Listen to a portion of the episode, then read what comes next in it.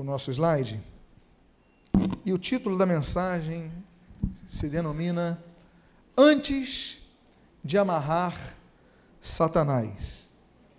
Antes de amarrar Satanás. Convido que você abra a sua Bíblia no Evangelho segundo Levi, mais conhecido pelo seu nome de Mateus, capítulo de número 12. Mateus, capítulo 12. E aqueles que puderem se colocar de pé para que façamos a leitura inicial, eu convido que assim o façam. Eu gostaria de ler dois versículos, o de número 28 e o de número 29. Todos encontraram Mateus 12, de 28 a 29. A Bíblia diz: Se, eu, se porém eu expulso demônios pelo Espírito de Deus, certamente é chegado o reino de Deus sobre vós. Ou como pode alguém entrar na casa do valente e roubar-lhe os bens, sem primeiro amarrá-lo, e então lhe saqueará a casa? Oremos. Pai amado, Deus bendito, lemos a tua santa e preciosa palavra. Pedimos, Deus, fale aos nossos corações, abençoa a nossa vida, fortalece a nossa fé. E o que nós pedimos, Deus, nós fazemos agradecidos em nome de Jesus. Amém e amém. Podem tomar os seus assentos. A Bíblia fala sobre amarrar Satanás, o Senhor Jesus usa essa expressão amarrar Satanás para que nós podemos, possamos saquear o inferno, entrar no terreno do inimigo e retirar tudo aquilo que ele nos roubou, nós temos que amarrá-lo primeiro. É uma estratégia, é uma estratégia de confronto. Você não vai conseguir pegar as coisas enquanto ele estiver, então você tem que amarrá-lo. Jesus então fala sobre isso. O diabo ele tem muitos títulos na Bíblia, e no Evangelho de Mateus, capítulo 4, ele aparece como tentador. A Bíblia diz que o Senhor Jesus foi levado para o deserto pelo Espírito de Deus, a fim de ser tentado por Satanás. A Bíblia o chama de nosso inimigo em Mateus capítulo número 13. A Bíblia o chama, por exemplo, em João capítulo número 8, como pai. Nós falamos Deus é pai, mas Jesus falou o diabo é pai. É pai de quê? 8, versículo 44 diz que Satanás é o pai da mentira. Então, os mentirosos têm um pai chamado Satanás. Satanás ele anda ao nosso derredor, derredor procurando ocasião oportuna para nos derrubar, porque ele tem muito poder. João capítulo 14, o Senhor Jesus diz que Satanás é o príncipe deste mundo. Ele não é o rei, ele é o príncipe. Ele detém um poder, não todo o poder. Tanto é que na tentação de Jesus, ele sobe ali naquele, na, naquela, na, na, nas três tentações mencionadas dos 40 dias que Jesus é tentado no deserto, no final dos 40 dias, mas ele chega e fala assim: Olha, está vendo os reinos desse mundo? Eu te darei todos eles, se prostrado me adorares. Ele quer a adoração, mas quando ele fala que eu te darei todos os reinos desse mundo, se prostrado me adorares, Jesus não falou, você é mentiroso. Por que, que ele não falou? Porque o homem, quando peca, o homem tem o governo do mundo, o homem tem a, autoridade que Deus lhe concede para administrar o mundo, mas o homem, quando peca, ele cede e concede essa autoridade a Satanás. Ali em Gênesis 3 fala sobre isso. Então, Satanás, ele passa a deter o poder, o homem passa a, a, a ter uma outra rotina de vida, ele é expulso do jardim, porque o controle que era do homem, Deus delega o controle do homem, a autoridade delegada, o homem então entrega a Satanás. É por isso que a Bíblia diz: o apóstolo João vai escrever que o mundo jaz no maligno. É por isso que Jesus chama então em João capítulo 14, nós mencionamos ali que Satanás é o príncipe deste mundo. Ele tem poder, sim. Agora, ele não tem todo o poder. Satanás tem um poder limitado. Ele não tem poder, por exemplo, contra o poder de Deus. Êxodo capítulo 14. Nós vemos que quando Deus entra na batalha, Deus vai vencer Satanás. Ele não tem poder. Ele não tem poder, por exemplo, para anular a autoridade de Cristo. Marcos capítulo 16. A autoridade Cristo concede à igreja, tanto essa autoridade para lutar contra o inimigo. para combater o inimigo. É uma autoridade que ele dá à igreja. Satanás não tem poder de revogar essa autoridade que ele concede à igreja. Satanás não tem poder para impedir que Deus perdoe os pecados, quando deseja, como diz 1 João capítulo 1, versículo 9. Esse poder é de Deus. Satanás não tem nem poder, nem sequer poder, de tocar na vida do salvo, se Deus não permitir, como lemos ali no livro de Jó, capítulo 1. Olha, toca nele, mas não toca nessa área. Ele toca nele, mas não toca naquela área. Toca nele, mas não toca. Não tire a vida. Não é assim que Deus vai determinando? Satanás vai pedindo. Mas o controle da vida, da nossa vida, está nas mãos de Deus. Amém, queridos? Ele é incapaz de impedir nossas ações. Mas o fato é que ele no nosso derredor, procurando ocasião oportuna para nos devorar.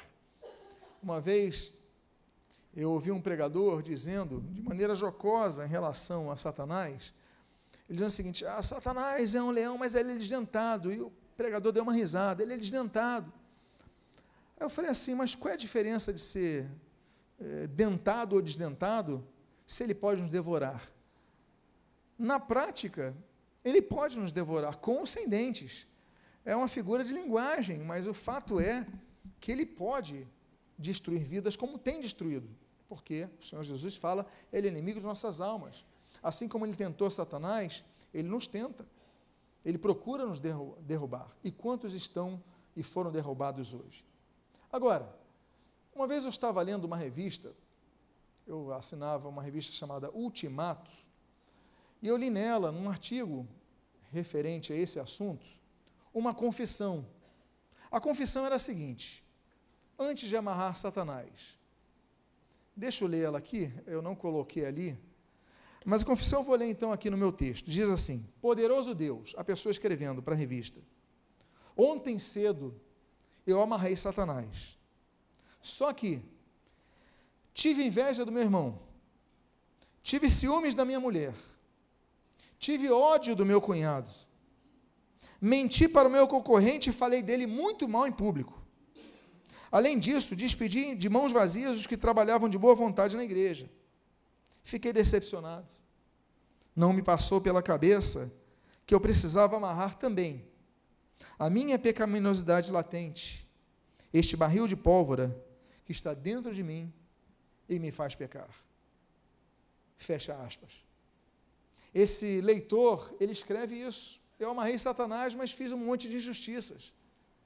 Eu amarrei Satanás, mas eu invejei, eu odiei, eu falei mal, fofoquei. Então, de que adianta amarrarmos Satanás se nós não amarrarmos a nossa pecaminosidade?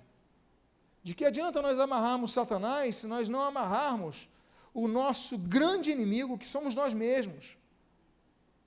É o que Jesus fala, de que adianta nós ganharmos o mundo se perdermos a nossa própria alma. Por quê? Porque a nossa visão sempre é a externa. Mas não olhamos para nós mesmos. Então eu quero dar alguns exemplos, porque às vezes a gente amarra o diabo até mesmo onde ele não está. Eu lembro que no seminário tinha a copiadora, a parte da papelaria que a pessoa tirava cópias ali. Eu estava no intervalo, tinha que tirar cópia ali de, um, de uma apostila e deu problema ali, a, o papel embolou e a menina da, da máquina falou assim: está amarrado, Satanás. Olhando para a máquina, eu falei: mas foi o papel que embolou.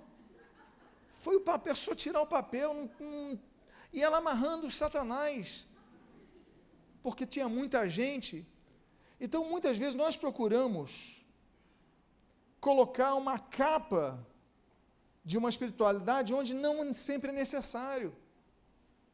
Se você não pagar a conta de luz cortarem a luz da tua casa, você não vai amarrar o diabo porque cortou a luz.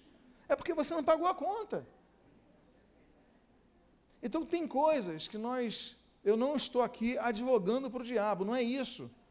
O que eu estou dizendo é que muitas vezes nós não olhamos para nós mesmos e preferimos usar o diabo como culpado de tudo, quando muitas vezes o culpado somos nós.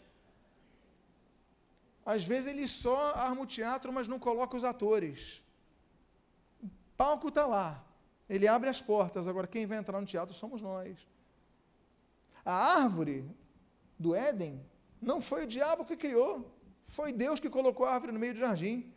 Deus deu ordens. E olha, a, a maçã, essa maçã, me desculpe, o fruto não era maçã, ninguém sabe o fruto. Mas o fruto, quem pegou foi Adão, foi Eva, depois deu para Adão, quer dizer, foi a humanidade que pecou. Ele só prepara. Agora, os atores, então nós temos que, antes de amarrar Satanás, temos que amarrar algumas coisas. E uma delas está em Isaías capítulo número 59, versículo número 2.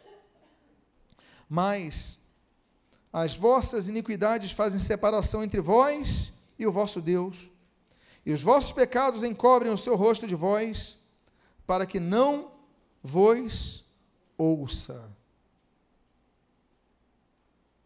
O que nós devemos amarrar em primeiro lugar,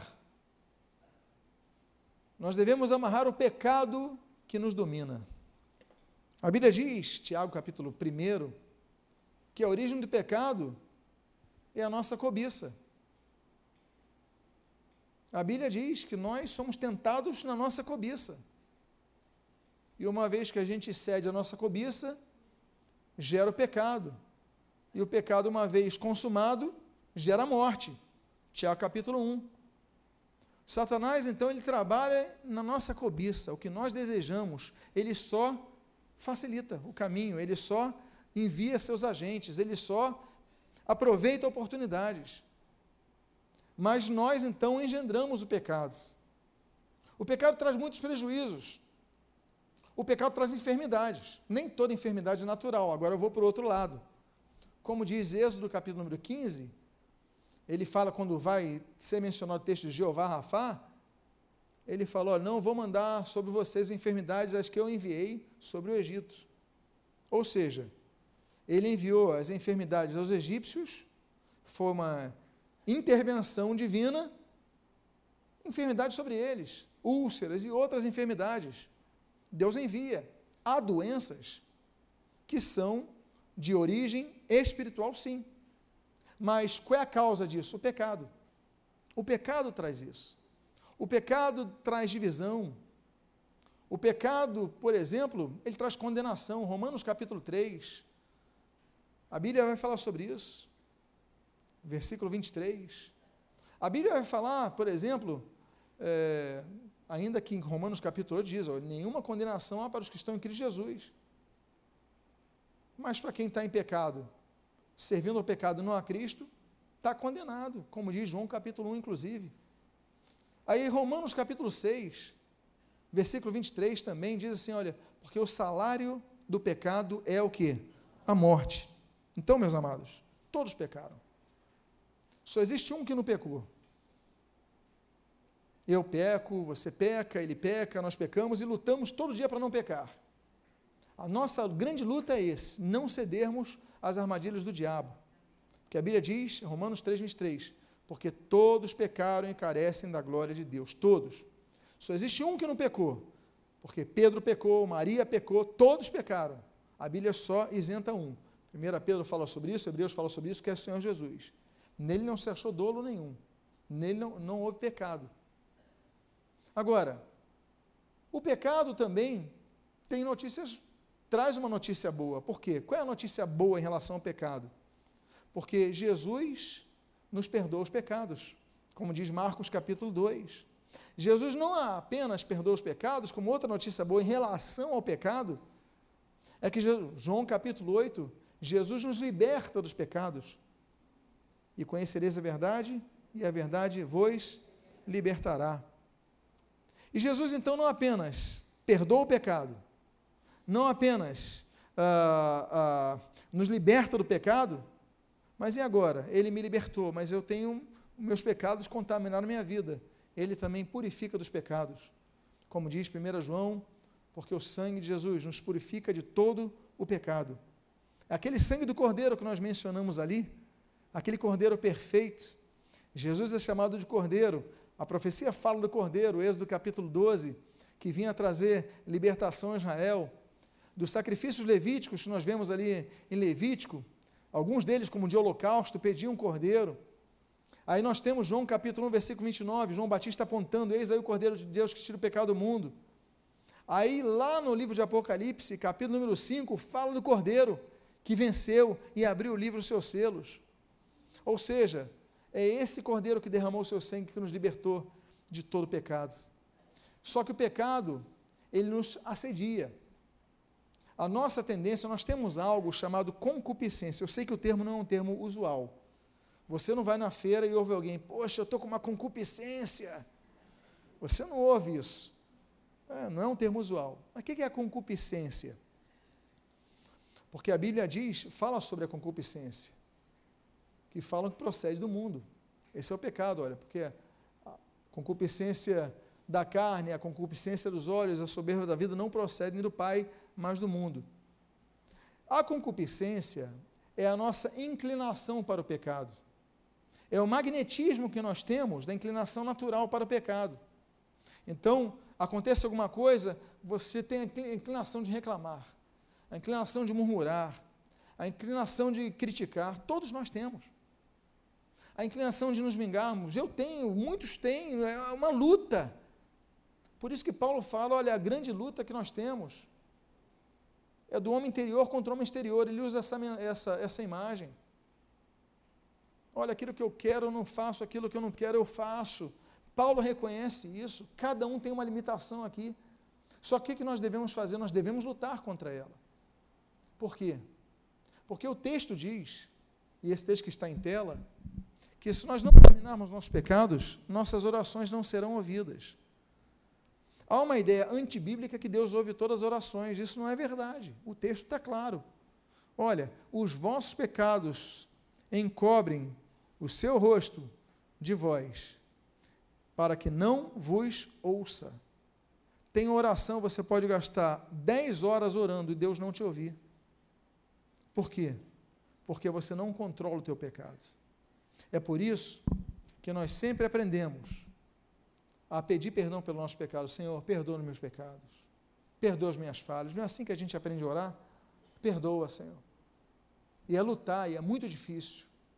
Então, amarrar Satanás, muitas vezes se torna um facilitador. Uma, a gente dá uma frase, mas não amarra o nosso próprio pecado que nos domina. Há uma outra coisa que nós devemos amarrar. Está em Marcos capítulo 4, 37 ao 40. A Bíblia diz: Ora, levantou-se grande temporal de vento e as ondas se arremessavam contra o barco, de modo lá no mar da Galiléia, que o mesmo já não estava a encher-se de água. Já estava a encher-se de água. E Jesus estava na popa, dormindo sob travesseiro. Eles o despertaram e lhe disseram: Mestre, não te importa que pereçamos? E ele, despertando, repreendeu o vento e disse ao mar: Acalma-te, emudece. O vento se aquietou e fez-se grande bonança. Então lhes disse: Por que sois assim tímidos?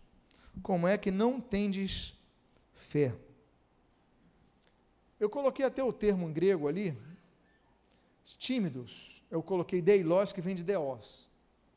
Porque quando eu era criança, eu lembro que teve uma vez que eu, eu fui para o aeroporto receber alguém, nós morávamos no Uruguai, meu pai era missionário lá.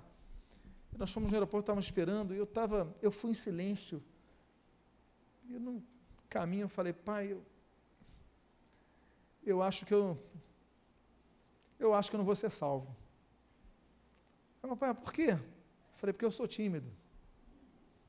Eu, mas por quê? que você não seria salvo por ser tímido? Eu falei, porque Jesus falou, repreendeu porque eles eram tímidos. Aí meu professor explicou, não, isso daí é, uma, é um tipo de tradução de uma palavra que tem muitas abrangências e tal. Porque o termo deios, deilos, perdão, no grego, que vem de deos, significa medo, no sentido de ausência de fé. Há momentos, e o medo às vezes é positivo, tanto é que a gente aprende a não colocar os dois dedos na tomada, que a gente tem medo de levar choque, não é verdade?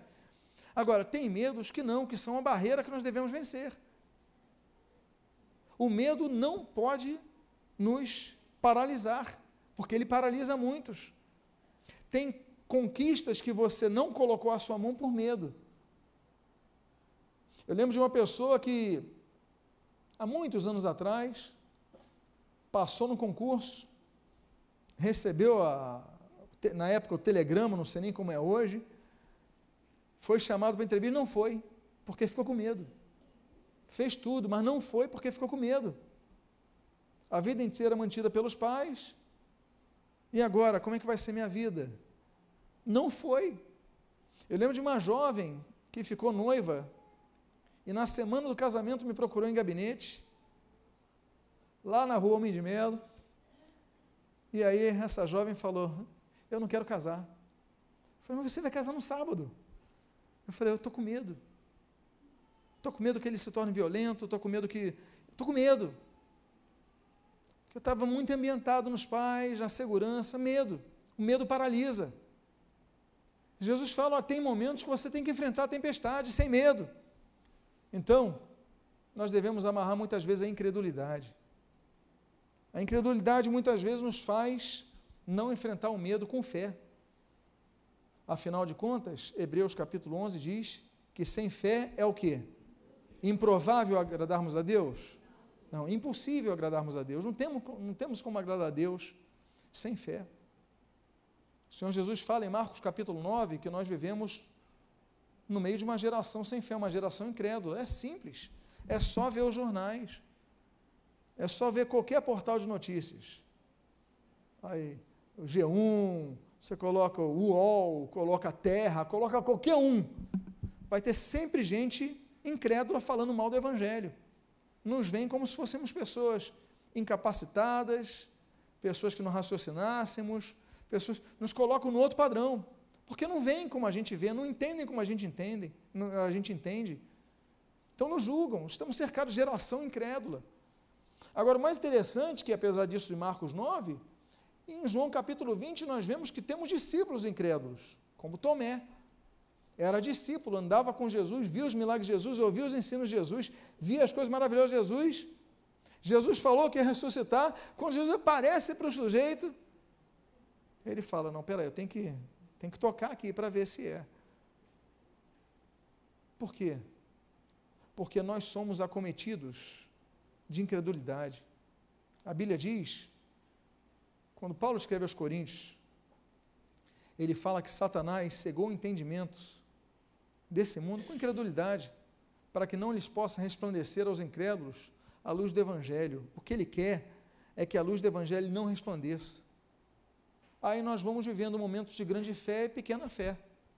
Não é isso que o Senhor Jesus fala para, em Mateus 14 para Pedro? Homem de pequena fé. Então nós devemos amarrar nossa incredulidade. Há momentos que eu volto a dizer, é fácil dizer, está amarrado Satanás. Mas é muito difícil, no momento de, de, de luta, você dizer, está amarrada a minha incredulidade. Eu vou ter fé, eu vou agradar a Deus. Por isso que a Bíblia diz no livro de Judas, na carta de Judas, a Bíblia diz: olha, tenham pena dos que estão na dúvida. Tenham. Por quê? Porque eles precisam viver uma vida de fé. É por isso que a Bíblia diz que o justo viverá pela sua fé. O oposto da incredulidade não é a credulidade, é a fé, que é um nível acima da, da credulidade. É o nível que vai além porque a credulidade, ela pode, você pode crer pelo que você está vendo. Mas a fé vai além. A fé você crê mesmo sem ver. Então, antes de amarrar Satanás, você vai amarrá-lo, sim, como Jesus falou, mas amarra a sua incredulidade. Amém, queridos? Há uma terceira coisa que nós devemos amarrar.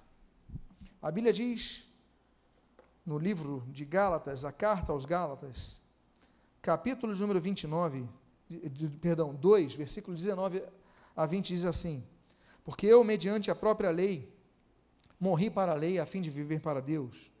Estou crucificado com Cristo. Vou repetir: estou crucificado com Cristo. Logo, já não eu sou, sou eu quem vive, mas Cristo vive em mim. E este viver que agora tenho na carne, vivo pela fé no Filho de Deus, que me amou e a si mesmo se entregou por mim. Antes de amarrar Satanás, amarre o seu eu que quer te dominar. Eu gosto muito desse texto porque nesse texto Paulo ele fala claramente da crucificação que nós devemos ter, porque nós não podemos viver se não morrermos. Morremos para quem? Morremos para nós mesmos. morremos para o domínio desse mundo, morremos para a influência do diabo. Precisamos morrer, ser, morrer e ser crucificados com Cristo. É por isso que nós batizamos nas águas. O que, que o batismo nas águas representa, simboliza? Que quando nós descemos as águas, nós significamos, estamos significando aquele, aquele ato que nós morremos para esse mundo. Quando submergimos as águas, representamos que estamos sendo sepultados. E quando emergimos das águas, representando, representamos que fomos ressuscitados com Cristo. E aí nós temos o livro de Romanos, capítulo 6, para nos mostrar sobre isso. A Bíblia fala sobre quatro crucificações que o cristão tem que passar. Eu citei, por exemplo, Romanos capítulo 6. A primeira é a morte do velho homem. Sabendo isto, que nosso homem, velho homem foi crucificado com ele, com Cristo. Então, Romanos 6 fala que o velho homem, aquele que nos dominar, tem que ser crucificado, tem que ser morto. A Bíblia fala sobre um segundo tipo de crucificação que nós devemos passar, que está aí, em Gálatas 2. O que é que diz o texto ali? Estou crucificado com Cristo. Logo não vivo mais eu, mas Cristo vive em mim. A segunda, a terceira crucificação está em Gálatas capítulo 5, essa mesma carta, três capítulos depois. É a crucificação da carne. Olha, portanto, nós devemos crucificar nossa carne com as suas paixões e concupiscências. E a quarta crucificação está em Gálatas capítulo de número 6, que é a crucificação do mundo. Longe de mim o gloriar-se, o gloriar-me, senão na cruz. Na cruz, onde o mundo morreu para mim e eu morri para o mundo. Por isso que Jesus fala: se alguém quiser ganhar a sua vida, perdê-la. Perder qual vida? Perder a vida antiga. Então, amarre o seu eu, amarre a sua vontade, que nós consigamos fazer aquela oração de Cristo: seja feita a tua vontade e não a minha. Isso é mortificar o seu velho homem. Isso é você realmente viver para Deus. Então, o seu velho homem quer aquilo, o seu velho ser quer aquilo. Seu... Você fala: Não, Senhor, eu quero isso. Reconheço que eu quero isso. Meu desejo é esse. Mas que seja feita a tua vontade, não a minha. Será que nós somos capazes disso? Seremos, se nós amarrarmos o nosso eu. Antes de amarrar Satanás, amarre a você mesmo, a sua vontade carnal. A outra coisa que nós devemos amarrar, antes de amarrarmos Satanás, Provérbios capítulo número 16, versículo 18. A soberba precede a ruína, e a altivez de espírito, a queda. A Bíblia diz que nós devemos então amarrar a nossa soberba. Meus amados, a Bíblia diz no Salmo de número 101 que Deus não suporta o soberbo. Deus não suporta o soberbo. A Bíblia diz que Deus ama todos, mas tem alguns que Deus rejeita. Não é isso que diz a Bíblia? Deus ama brancos e negros. Deus ama brasileiros e argentinos. Deus ama altos e baixos, ricos e pobres.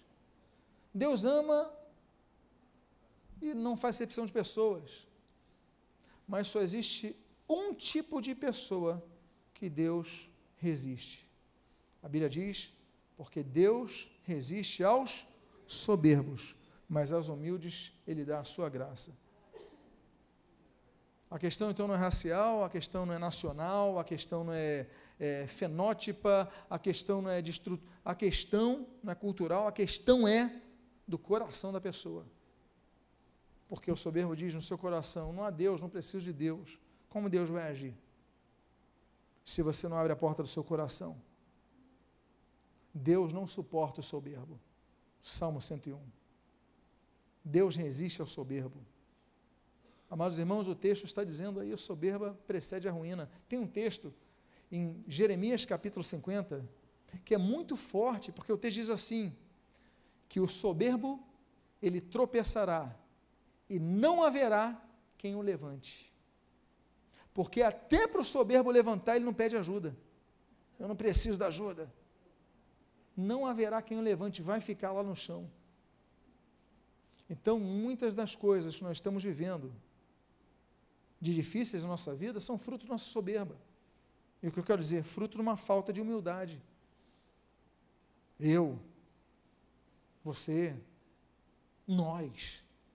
Quantas coisas que nós vivemos de difíceis na nossa vida, que nós olhamos e olha, eu tinha que ter feito de uma maneira errada, mas eu fui soberbo, eu fui arrogante, eu não fui humilde. Se eu fosse mais humilde um pouquinho, o relacionamento continuava, não é verdade? O, o emprego continuava, tantas coisas. Então, antes de amarrar Satanás, ele vai ser amarrado, sim, claro, mas antes disso, amarre a sua soberba. Há uma outra coisa que nós devemos amarrar antes de amarrarmos Satanás. Esse talvez tenha sido o primeiro versículo que eu decorei quando criança. Provérbios 6,6. Vai te ver com a formiga, o preguiçoso, considera os seus caminhos e seja sábio. A outra coisa que nós devemos aprender e amarrar é a nossa preguiça. Meus amados, Muitas das coisas que nós não conseguimos, não conseguimos pela nossa acomodação, pela nossa preguiça. É mais fácil orarmos a Deus pedindo um emprego do que orarmos a Deus e irmos de porta em porta pedindo um emprego. É mais fácil você ir no culto e na oração pedir por um emprego do que você ir no culto, na oração pedir um emprego e na segunda-feira você fazer contatos, enviar currículos, bater em portas de empresas. É mais fácil. O problema é que a gente só faz metade do trabalho, não todo o trabalho. Por quê? Porque temos medo. Não é isso? O day loss que nós falamos ali? Temos medo de receber ou um não. Tem pessoas que não tentam coisas maiores porque ficam com medo do não. Mas o não você, como diz o ditado, o não você já tem. Já, já tem, então tento sim. E numa você consegue. A Bíblia diz, por exemplo, no próprio livro de Provérbios, ele diz que o medroso, ele tudo deseja e nada tem. Provérbios 13. Dois capítulos depois, a Bíblia diz, capítulo 15, que o caminho do preguiçoso é como se estivesse cercado de arame, de farpas, de, de espinhos. O termo é espinhos. O caminho dele é assim, às vezes não tem espinhos, mas ele vê espinho onde não tem. É o, é o que eu falo, às vezes você tem um sim na tua frente, num telefonema você recebeu o sim, você não dá o telefonema. Num encontro, um café que você marque, uma, você tem o sim, mas você olha o caminho, Provérbios 15, eu estou cercado de espinhos você não vai, porque você tem medo. Aí você não alcança. Amados irmãos, Provérbios 19. A preguiça nos faz cair em profundo sono. É difícil acordar cedo, não é verdade? Para alguns não, mas para muitos sim. A o alarme toca, você vai lá mais 10 minutinhos. Que até hoje não sei porque são nove. Aí vão lá, mais 10, mais 10, mais 10. Aí você perde compromisso, você não sai da cama quando você vê são meio-dia e você está na sua casa. Aí você desanima fazer o resto do dia, você jogou um dia fora. A nossa primeira luta é o acordar. A nossa primeira luta do dia não é o diabo, não, é a, é a cama. É a primeira luta, depois tu amarra o diabo. Mas amarra o teu sono, amarra a tua preguiça. E luta. Aí você acorda, você começa com oração, profetiza, vai à luta. Agora, se você nem consegue derrotar o teu sono, como é que você vai querer derrotar o diabo? Aí você vai, que sono, o diabo está amarrado e continua dormindo. Que autoridade você tem se não consegue derrubar o teu sono? Aí a gente fica com preguiça para tudo preguiça para ler a Bíblia, preguiça para orar. Mas amarrar o diabo é só mandar uma palavra. Porque é fácil, é uma declaração. É quase como se fosse uma versão evangélica do, do alacadabra, do Shazam, do aquelas palavras mágicas que os nossos heróis lançavam. Só que a gente usa outra palavra, outro linguajar. E está amarrado, mas espera aí, mas qual autoridade você. Então, antes de amarrar, comece a amarrar coisas que são que estão na sua mão que você precisa amarrar. Amarra a sua preguiça. Por favor, só não cutuque a pessoa que está do seu lado nessa hora. Cutuque a si mesmo. Amarre outra coisa que você tem que amarrar antes de amarrar o, o Satanás. Provérbios 16, 32. Melhor é o longânimo do que o herói da guerra, o que domina o seu espírito do que o que toma uma cidade. Amarre o seu temperamento. Amarre o seu temperamento. Domínio próprio, Gálatas 5, é um dos frutos do Espírito. Nós devemos dominá-lo. 2 Pedro, capítulo 2, diz que nós devemos, além do conhecimento, dominar, ter o domínio próprio, para que a gente não seja infrutífero. Porque tem pessoas que têm conhecimento, têm conhecimento da palavra, sabe o que tem que fazer, mas não tem domínio próprio, ficam infrutíferas. Aí você vem todo culto, está aqui domingo de manhã, domingo à noite, é, quarta no culto da noite, quinta no culto das mulheres, sábado no culto de jovens, eventos, retiros, etc. Tem todos. Você tem conhecimento da palavra. Você tem cinco Bíblias, dez Bíblias na sua casa de versões diferentes. Mas você não domina o teu temperamento, a Bíblia diz em 2 Pedro capítulo 2 que você se torna infrutífero. Você não vai para frente. Então, meus amados irmãos, domina o teu temperamento, porque olha, por causa disso, você perdeu amizades. Eu já perdi amizades por causa que eu não dominei meu temperamento. Aí depois eu fico, Senhor, me perdoe. Eu não vou lançar a culpa a Deus. O que eu vou dizer é: Deus, a falha foi minha. Me ajuda a controlar meu temperamento. Então, eu volto a dizer: é fácil nós amarrarmos Satanás em comparação com aquilo que nós devemos amarrar antes. E o nosso temperamento é difícil. Eu fico imaginando Gênesis capítulo 43, ali José com seus irmãos, ele amarrando o seu temperamento, dominando o seu temperamento, os seus impulsos. A Bíblia fala sobre isso. A Bíblia fala em 1 Coríntios capítulo 7, que nós devemos ter o controle para dominarmos nossos impulsos, nossos instintos naturais. Então, meus amados, é melhor ser longânimo que herói de guerra. O que domina o seu espírito é melhor do que o que toma uma cidade. Porque às vezes você faz tantas coisas, mas você não consegue se dominar, você destrói tudo. É como a Bíblia diz, uma cidade não murada. E eu vou para a última coisa que nós devemos amarrar, antes de amarrar Satanás. Tiago 3, 8 e Provérbios 13, 3. A Bíblia diz na sequência do texto: A língua, porém, Nenhum dos homens é capaz de domar, é mal incontido, carregado de veneno mortífero. O que guarda a boca conserva a alma, mas o que muito abre os lábios, a si mesmo se arruína. É, Provérbios 10 fala sobre isso. No muito falar não faltam transgressões. É melhor ficar calado muitas vezes do que você falar. Não é verdade? é melhor você ficar calado. Se você fala demais, a, a possibilidade de sair alguma coisa errada aumenta, não é verdade?